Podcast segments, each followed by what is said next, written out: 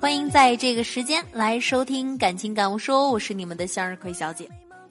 你最适合和什么样的人在一起呢？不要再苦苦迷恋于星座了。今天咱们来一起看看大数据。姐弟恋靠不靠谱啊？女博士能嫁出去不？恋爱多久开始同居合适呢？听完今天的语音，一定会让你脑洞大开。这个复旦大学社会科学数据研究中心在上海市范围内找了八十个社区三千三百一十一个家庭，花了半年时间入户一对一答题，最后分析总结出了这样一份堪称专业、科学、高效的择偶指南。感觉自己萌萌哒。第一条测试是女大三抱金砖，靠谱吗？靠谱，萝莉配大叔呢，只能呵呵了。研究者啊，在对八零后夫妻双方年龄差进行统计的时候，发现，伴侣间年龄差三岁以内的占已婚人群的百分之七十左右。在婚姻家庭中，男性比妻子年龄小三至四岁的被访者，对伴侣的满意度达到峰值，峰值啊！相对的呢，男性年龄比女伴年龄大七岁的时候，满意度最低。看来这个女大三抱金砖真不是一句虚话。男同学们，勇敢的去迎接姐弟恋吧，姐姐会好好爱护你们的哟。至于大叔和萝莉的组合嘛，咱们只能报以一句呵呵了。所以妹子们长点心吧，年轻的男同学们大仇已报啊。心里开出了花，快乐就啪啪啪，感觉自己萌萌哒。第二个调查是找对象，钱和长相都不重要，你确定吗？真的不重要吗？人们对男女对象的标准最注重的三个条件就是生活习惯、性格和智商。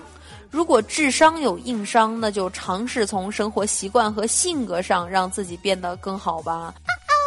如果都有硬伤，那神也帮不了你了。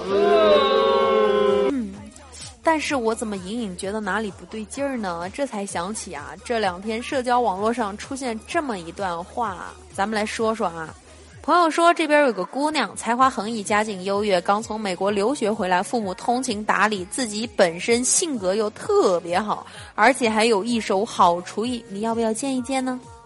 嗯，然后这个男士啊就说不见。朋友就说：“为啥不见呀？”这个男士又回答到了：“我说你说了这么一大堆优点，就是没提到脸，说明什么呀？说明男同志都看长相，咱总不能娶一个无脸怪对吧？”第三条，教育程度接近的时候最和谐，这条是对的啊。其中表现最明显的就是门当户对。数据显示啊，以伴侣双方父母的户口作为家庭背景考察夫妻配对情况，不管是按被访者父亲的还是母亲的户口，八零后伴侣双方户口不一致的仅占三成，另外七成户口一致的样本中，同为农业户口的占百分之四十左右，非农业户口的占百分之三十左右。关于夫妻双方的教育水平的差异测量，也显示出这样一个特征：夫妻二人受教育程度接近的占到了压倒性的百分之九十二点六。所谓接近，指的是夫妻双方教育层次一致，或者相差一个层级。所以，夫妻双方教育水平差异确实不宜太大。要不睡前你看《乡村爱情》，我看二六六六，那画面太美，不敢看呢。啥意思呢？说了这么多，就是说，呃，同是农村的找同是农村的会比较和谐。你是大学生，你找一个研究生也算和谐。你是大学生，也找个大学生最和谐啊，就是这个意思。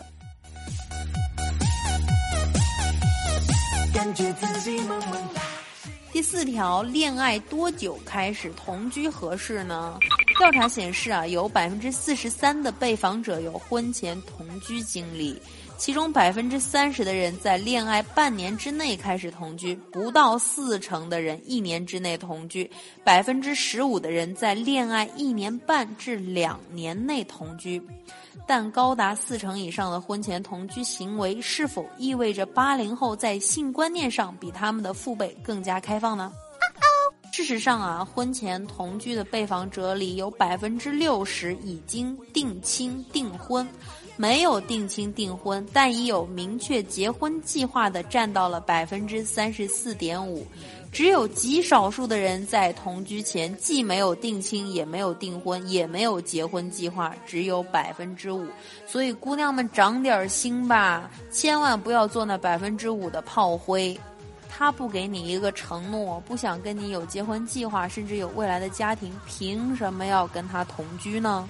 可见，大部分八零后还是更愿意相信不以结婚为目的的谈恋爱都是耍流氓这一真理的。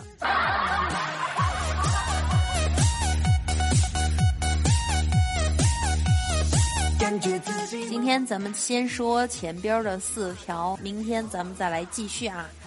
好了，今天的节目就先到这里了。那么各位晚安，拜拜。我心如愿，哈哈哈，